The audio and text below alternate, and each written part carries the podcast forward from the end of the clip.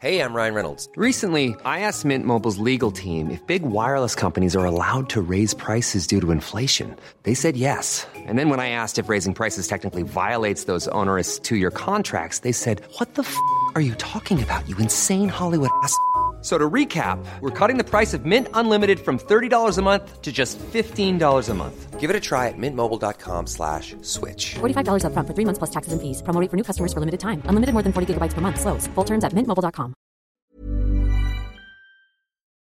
Dear listeners, good morning and welcome to Com d'Archi, the podcast that opens the doors to the fascinating world of architecture. For newcomers, let me introduce myself. I'm the spokesperson of Anne-Charlotte Depondt, PhD in History of Architecture, published author, head of a communication and development agency based in Paris, France, dedicated to architecture. Let's meet every week to discuss culture and architecture with specialists and learn how to look at projects through a context and diversity lens. Thank you for being with me today, and now it's time for talent. Bienvenue dans Com d'Archi.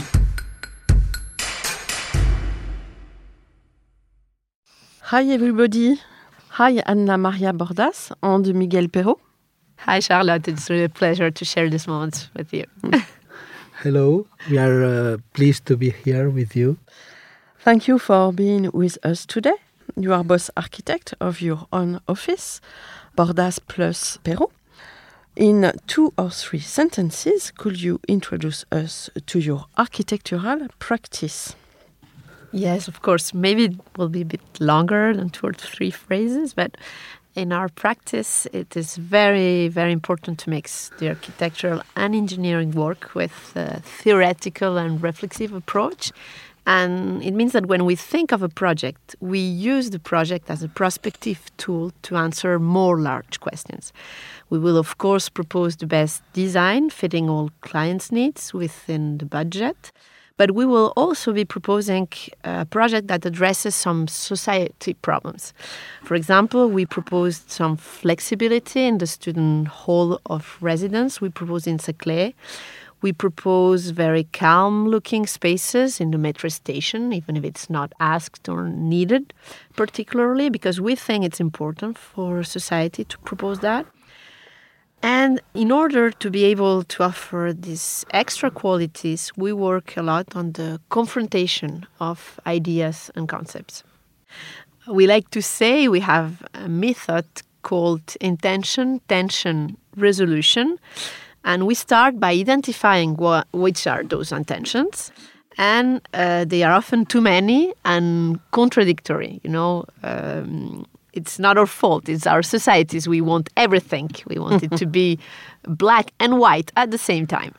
So we take all these intentions and then we work together with confrontation in order to find something that really is able to offer both possibilities. So project for us means confrontation, testing, trying, trying, trying, and again, it's very long project. And then resolution is one solution of the project, and project is constituted by several resolutions. There's the first one, the second one, and the third one. And each resolution brings you to the next one. So that's really important for us. In the end, when we have gone through all this process, you will not notice all this complexity that's embodied in the project.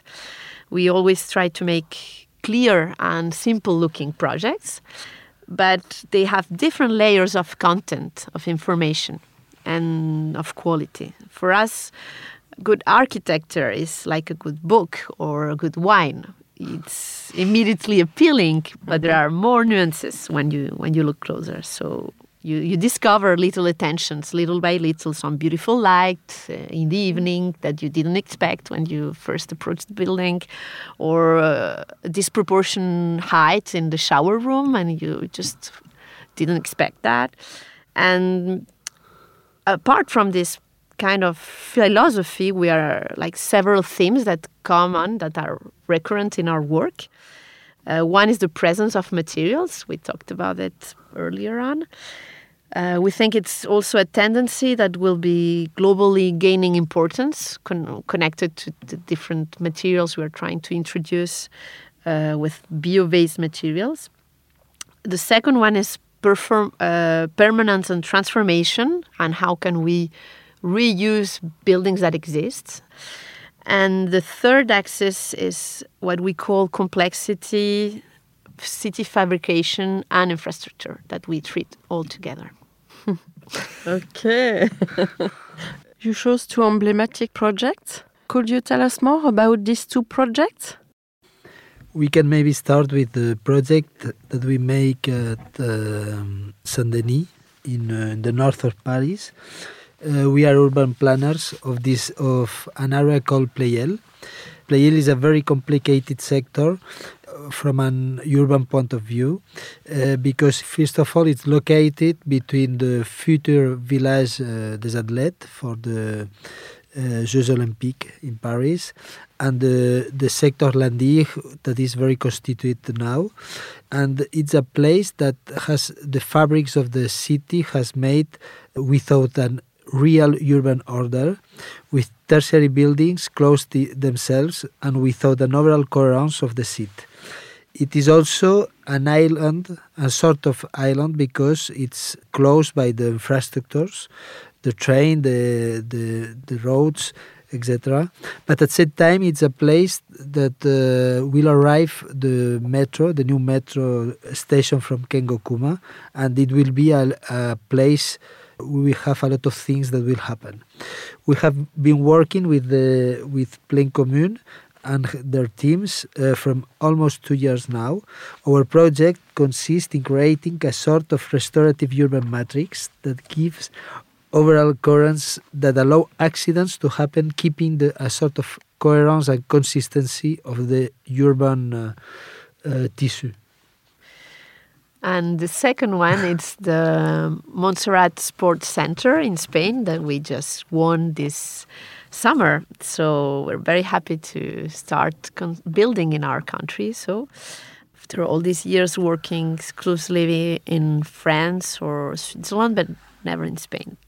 So we are quite fond of this project because we have been experimenting with concepts that are important in our practice and try to work with the position of uh, stereotomic perception, like massive perception, uh, and the tectonic perception with filar elements. And from the exterior, the project is perceived as a suspended mineral mass with large glass basement that makes it float. So you cannot read any tectonic language. You cannot know how it's suspended. And this mass is made of brick, but it's brick suspended to a steel structure that you can see once you get in the inside. So we are not hiding the structure, but we are keeping it only in the inside. So uh, you have a very strong opposition from the outside on the inside. When you get inside, you can understand it and see the tectonics of the project and see how it is suspended. However, we have drawn this structure in order that it doesn't look like a structure, it looks like a textile motif right? mm-hmm. because it's drawing like small triangles that are very compositive and they form a rhythm in the inside. And all this work is working also on the um, uh, uses that we have in this pavilion so that you can have the transparency on the basement to look at the at the outside, the vegetal canvas that we are addressing.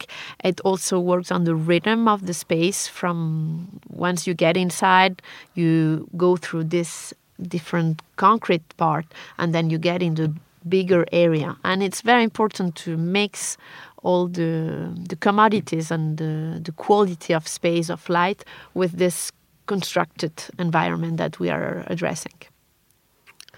Very interesting. So uh, I propose that you say goodbye in uh, Spanish because you are Spanish, on English, for uh, giving a sign of uh, Spanish uh, people.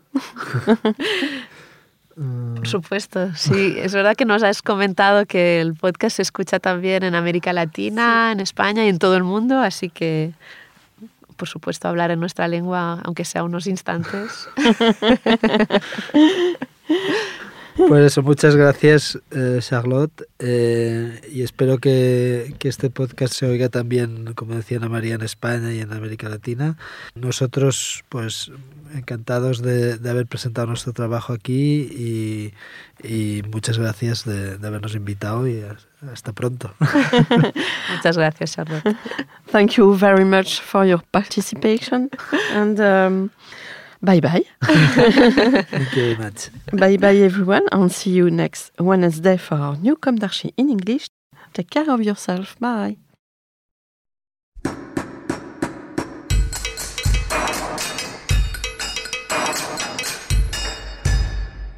Thank you for listening. Don't forget to tune in to our previous content on Instagram at Com d'Archi Podcast. If you like it, make sure to promote the podcast by giving it five stars on Apple Podcast and adding a comment, or on any of your favorite podcast platforms.